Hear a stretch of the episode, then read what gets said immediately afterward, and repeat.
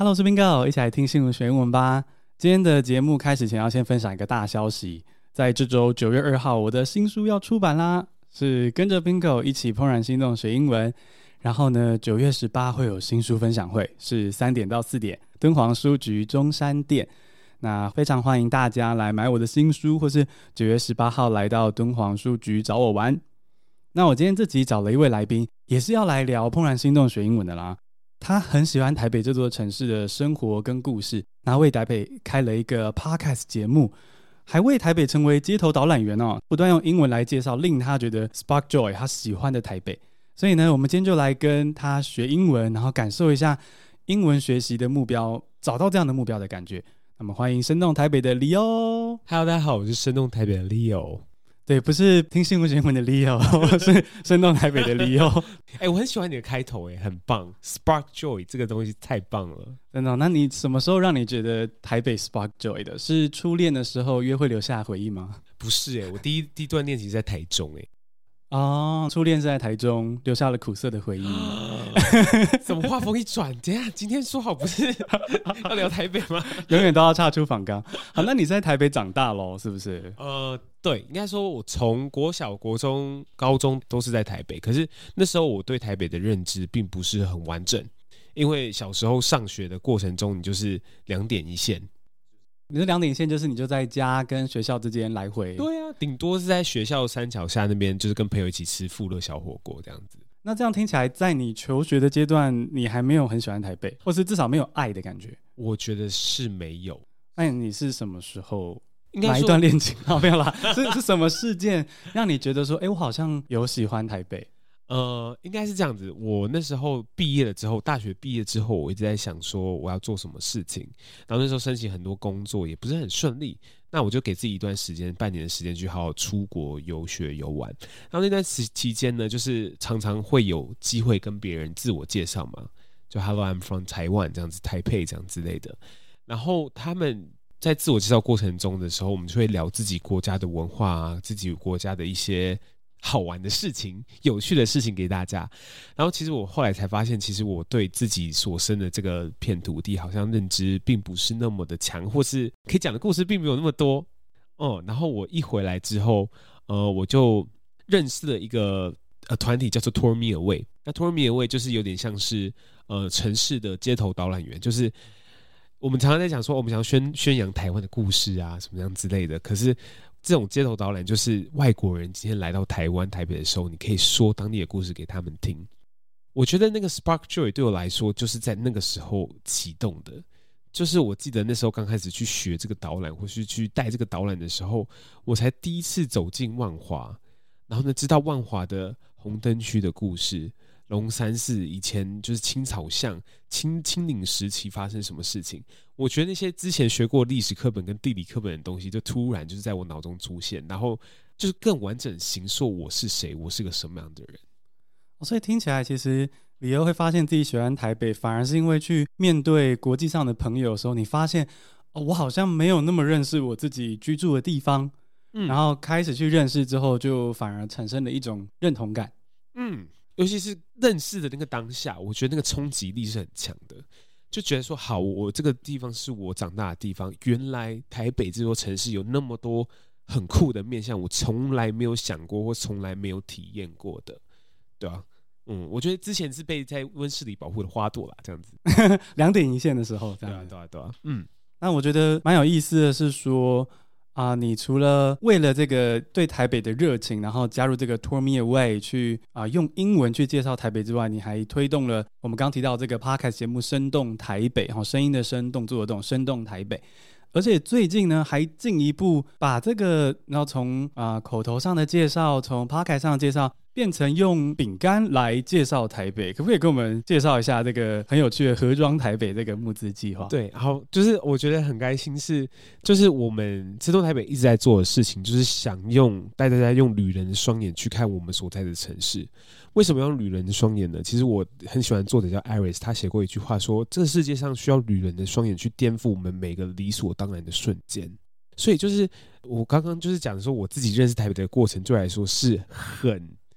很 routine 这样子。对，然后后来就是经过了这这番事情之后，我就觉得说，原来我用女人双眼去看这个城市的时候，会知道那么多不同的东西，看到那么多不同的东西。所以呢，今天我们做想要做这个盒装台北的这个饼干呢，是我们收集了就是旅人所喜欢的那些景点，但。这些景点不只是单纯是景点，我们想要告诉他说，这个景点背后的故事是什么？这个背后有什么有趣的故事？你可以作为一个小台北的小小城市导览员，你可以分享给其他人。所以呢，这盒饼干呢，就是这饼干呢，到最后面，我们不只会做饼干的造型，我们还会就是做一本小册子。每一本每一个饼干后面呢，我们会邀请一个 podcaster 来讲这个饼干背后的故事，像是北门啊、中正纪念堂啊，还有一些非常有趣的建筑物们这样子。然后呢？哎，不好意思，一直漏。然后呢？我觉得很特别的是，我们当初在想说我们要找哪一间厂商合作的时候，我们第一直觉的反应就是在找熊米屋的小玉儿们。我不知道 Bingo 知不知道小玉儿？嗯，我知道，我知道。嗯，就是对我来说，小玉儿们也是台北的英景之一。嗯，所以就是这个盒装台北。等于是同时结合了可以认识台北、跟别人介绍台北之外，也结合了公益的这个成分。嗯，对。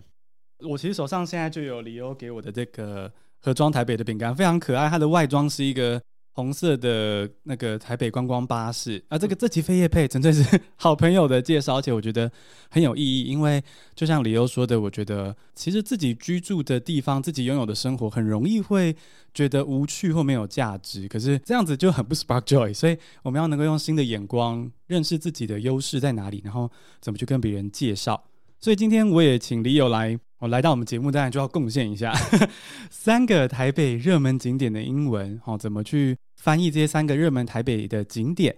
然后呢，也请 Leo 教我们以他在 Tour Me Away 学到的一些介绍台北的英文技巧。好，那我们现在就立刻来进入正题喽。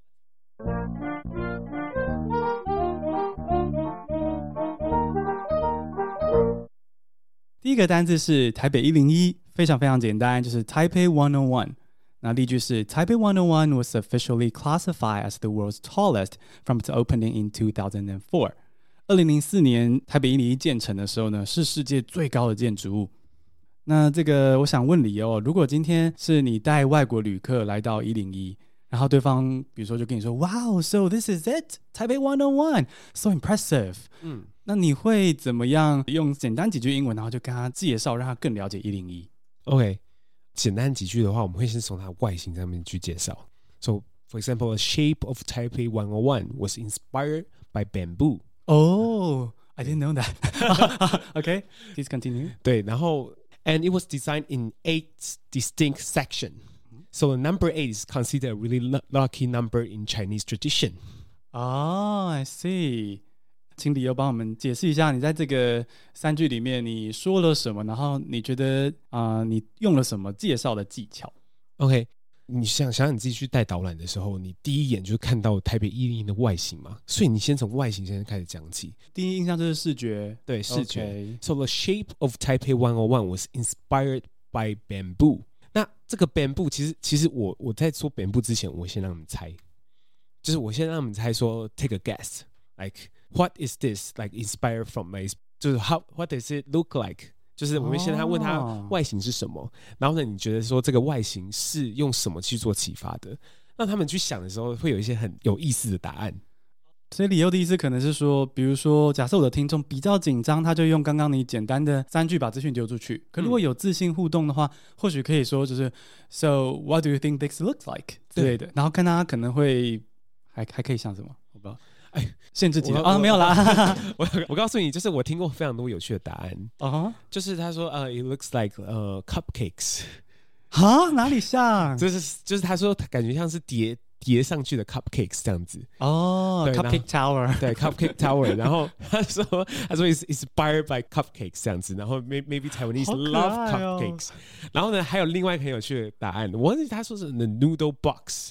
A noodle box, Chinese noodle box。你知道，你去美国或是去任何 Chinatown 吃饭的时候，你去那种中式餐厅点那种 noodle box 的时候，它会它的形状是就是有点像是正方长方形的，你知道吗？然后这样折起来的感觉，折起来的。他就会说：“哎、欸，就是这是 Chinese noodle box 嘛，这样子。”哎，好有意思哦！哎，等一下，我们要稍微帮听众梳理一下，我们刚刚出现了什么单字。所以一开始 Leo 直接说，或者说如果大家紧张想要说肯定句的时候呢，你可以说的是说：“This building is inspired by bamboo，竹子。”对，the shape of this building. Oh, the shape of this building is inspired by bamboo。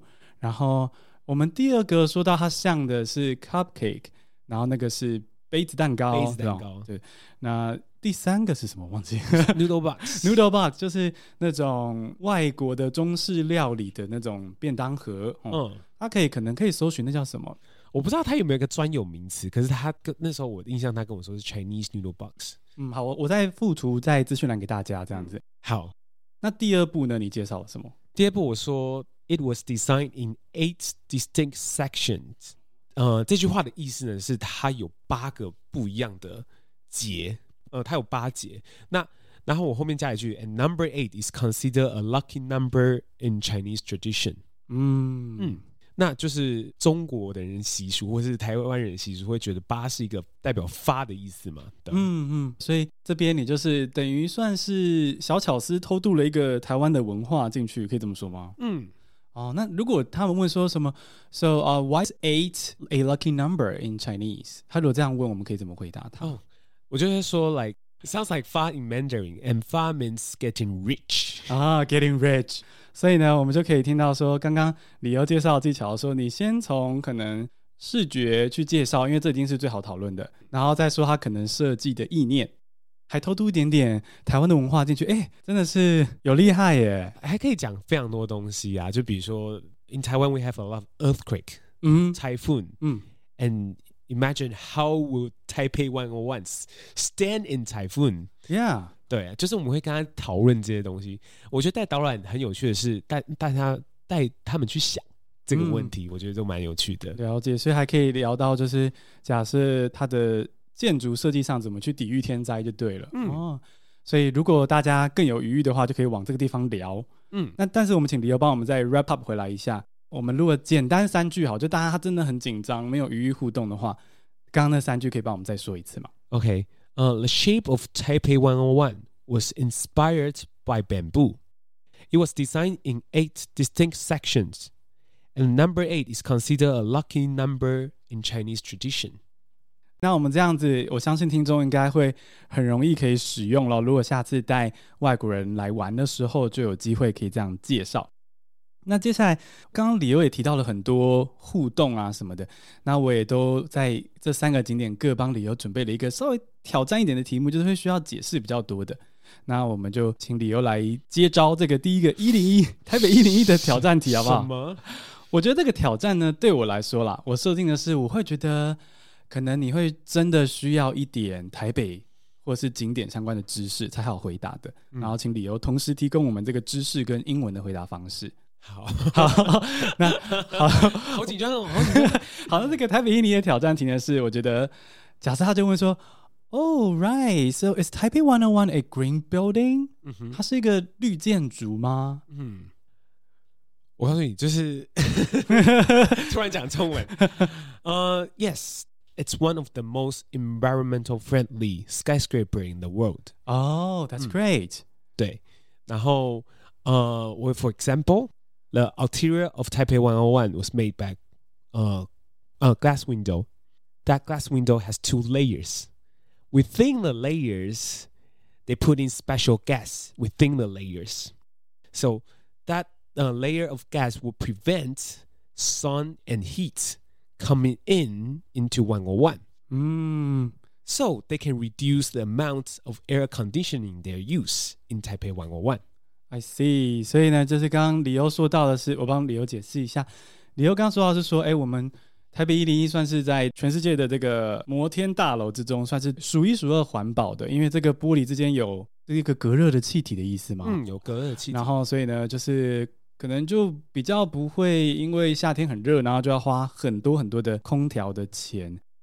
所以呢，面对台北一零一，我们就可以介绍它的外形，介绍它的设计理念，然后呢，也可以顺便炫耀一下，它是个绿建筑。对，顺便炫耀，对，没顺便啊。对，假设被问到，也可以这样回答。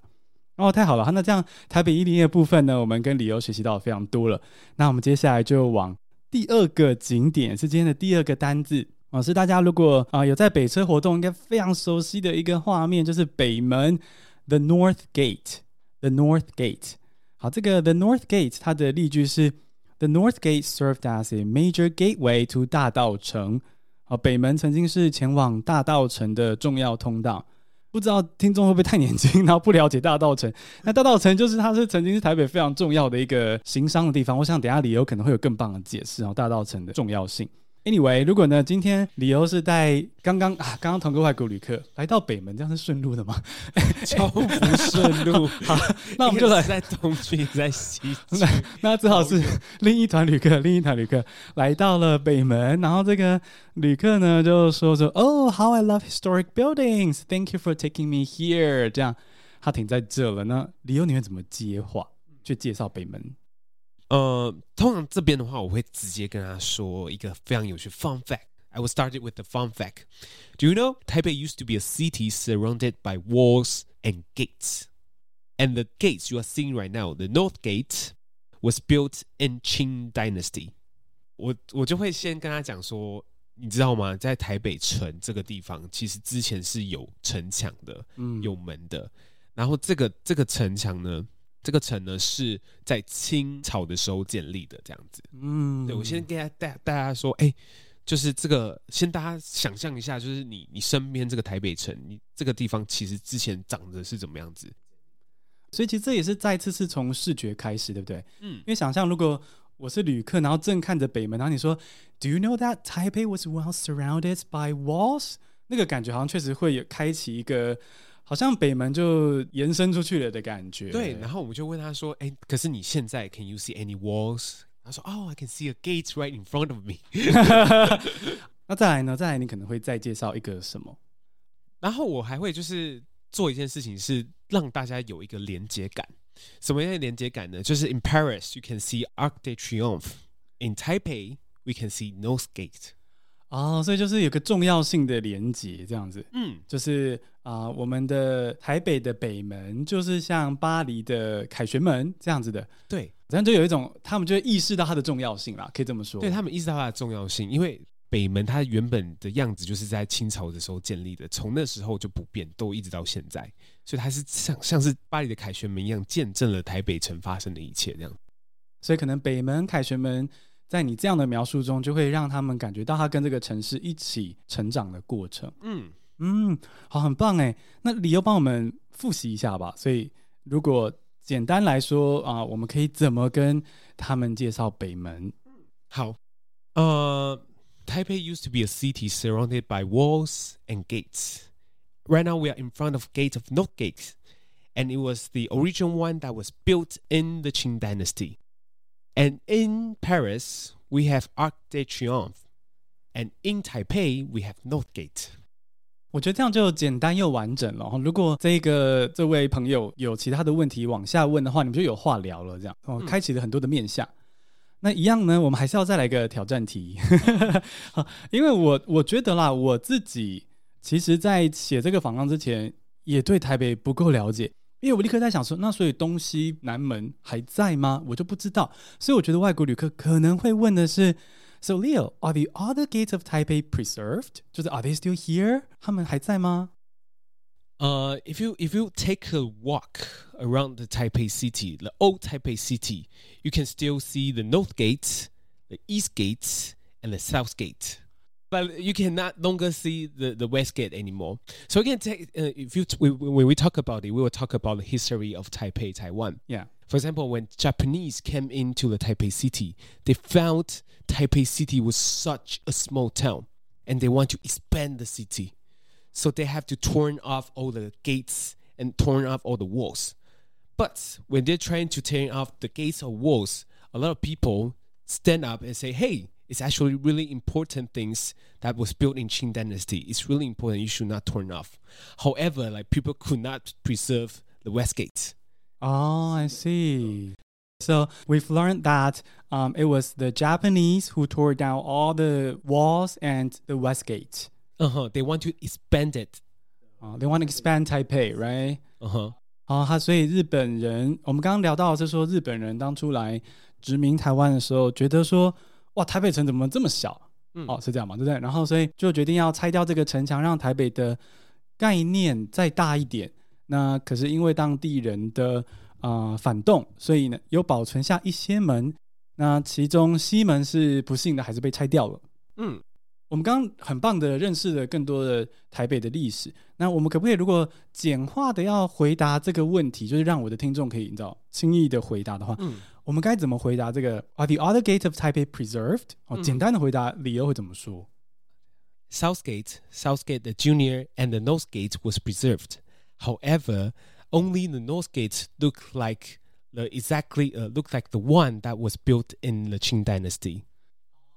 所以我们刚刚简单的复习一下，就是说，在介绍北门的时候呢，你可能就是很自然的会稍稍的碰到台北的历史，然后呢，就可以把它跟国外的名胜去做个比较，比如说跟巴黎的凯旋门做个比较，让大家知道重要性。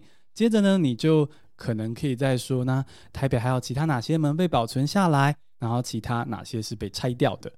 那我们接下来就可以。顺着这个有点啊、古迹啊建筑相关的，进到第三个台北蛮重要的一个建筑跟景点，也是我们第三个单字，就是中正纪念堂。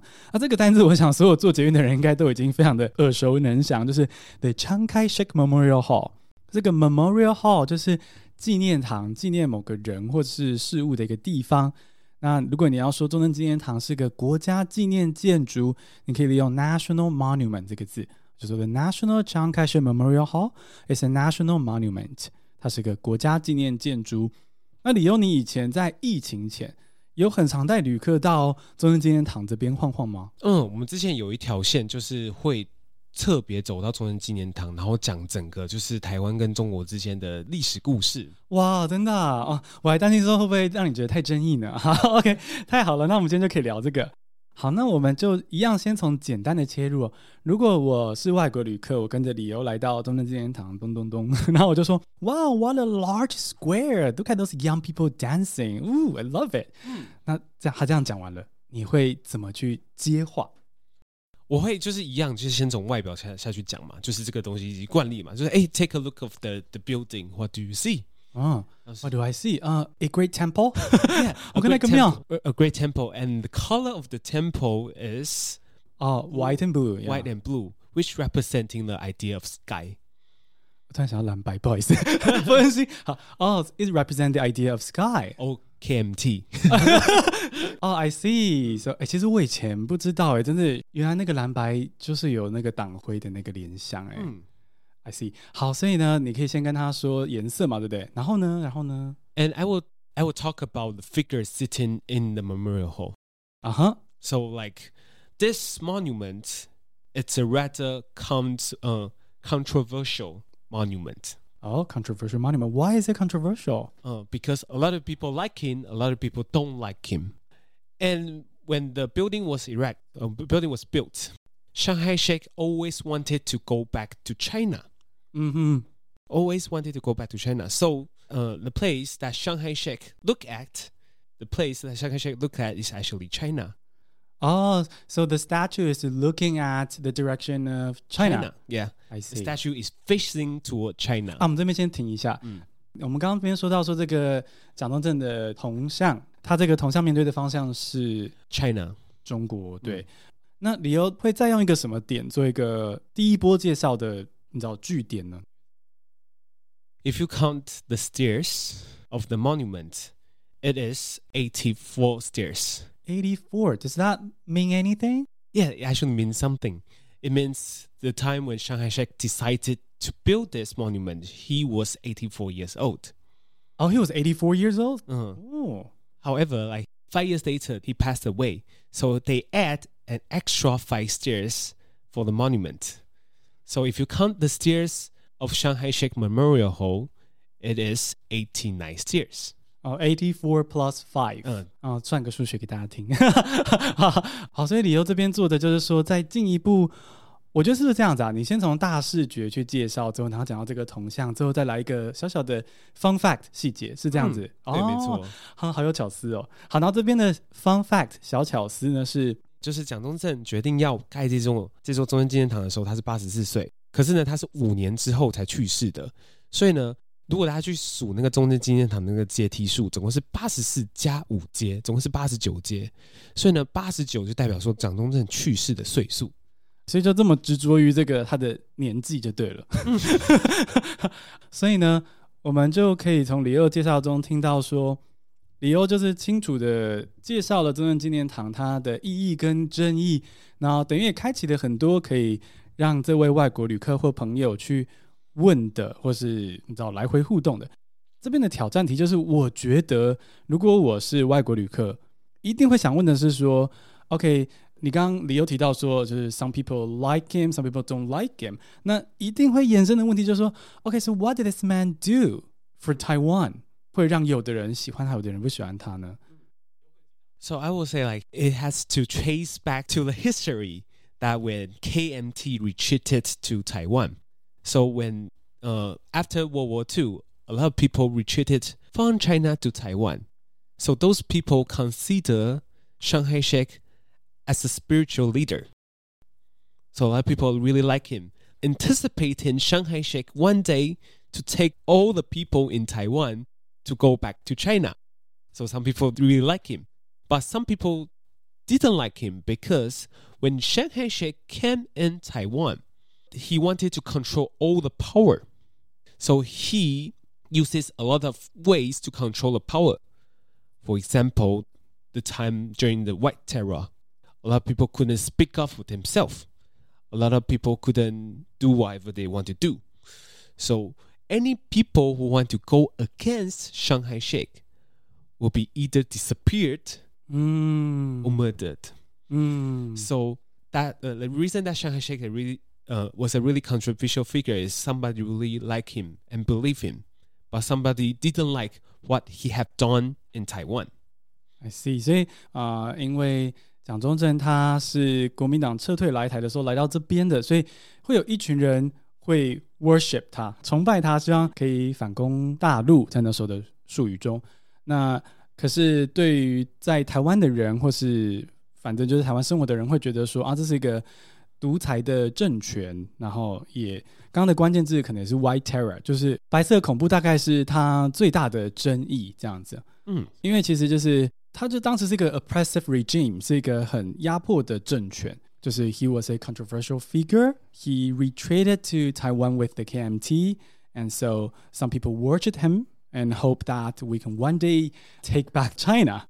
But he led an oppressive regime. 他有一个很压迫性的政权，那就是 that's why he's a controversial figure.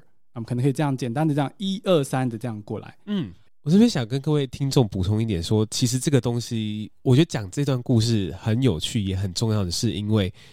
你每次出国的时候，大家就问你说：“So what's wrong between like Taiwan and China？” 就是他们就是想问这个问题，因为他们就很好奇，就是台湾跟 China 到底发生什么事情。那我觉得最重要的一段历史，你们可以分享的就是蒋中正的时候撤退来台湾，到底发生了什么事情？哦，所以其实带去中正纪念堂就会变得是一个很棒的话题的起点。嗯，而且这样变成说他们问的嘛，又不是我硬要塞这个资讯给你了。对。而且就是我觉得很有趣，是有时候带外国人来这边的时候，他们就知道说，哦，他是 Chiang Kai-shek，然后他知道的东西更多，这样子比我知道更多。哦，真的哦，哎，那蛮有意思的，有点呼应到理由一开始说的，有时候我们对自己居住的或者自己拥有的这个环境，可能有时候认识不一定有外人来的多。嗯，哦，蛮有意思的。太好了，我们今天这样子学到了很多，哎，我们先学到了怎么介绍台北一零一。然后又学到了怎么介绍北门，还有中山纪念堂。然后我觉得关键的导览技巧听起来是可以多从视觉出发，对不对？对。然后再慢慢的线索到可能比较有趣的 fun fact，或是它这个里面的意义这样子。嗯、而且谢谢李欧给我们就是也很棒的示范，就是说这个在你简短的介绍中要怎么样去开拓不同的面向，让你面前的这个旅客可以知道说啊。我还可以跟这位导览员聊什么，或者跟这个朋友聊什么？嗯，好，今天李欧为我们带来非常丰富的，不管是英文导览或是台北的历史知识都好，非常非常的感谢李欧。谢谢 Bingo，哇，对不起，怎么对不起？没有啦，我真的觉得说好久没有没有认真去讲导览了，我觉得这个东西有点就有点小生锈的感觉。哦，不会不会，我觉得学到很多。那我觉得听众应该是觉得受益良多，因为我们今天学到的啊、呃、单字啊，还有英文介绍台北的景点都很实用。那我觉得也同时顺便就是。再度推广一下怦然心动的学习方式，就是说，其实怦然心动的英文学习方式不一定只是说这个东西多好玩，一定要像电动一样好玩或者电影一样好玩，它可以是因为贴近你的生活，非常的实用。好像刚我们学到的是，可以有一天跟外国人、外国客户介绍这样子的实用，也是一种怦然心动的感觉，因为你可以用在实际的生活中。那如果你喜欢今天这样子的英文学习访谈，那欢迎订阅我的节目，听新闻学英文。想要更认识台北的话呢，可以收听《生动台北》，然后支持盒装台北这个计划啊，让我们吃饼干、长知识、做公益哦。那我们就谢谢大家的收听，下次通勤见喽，拜拜，拜拜。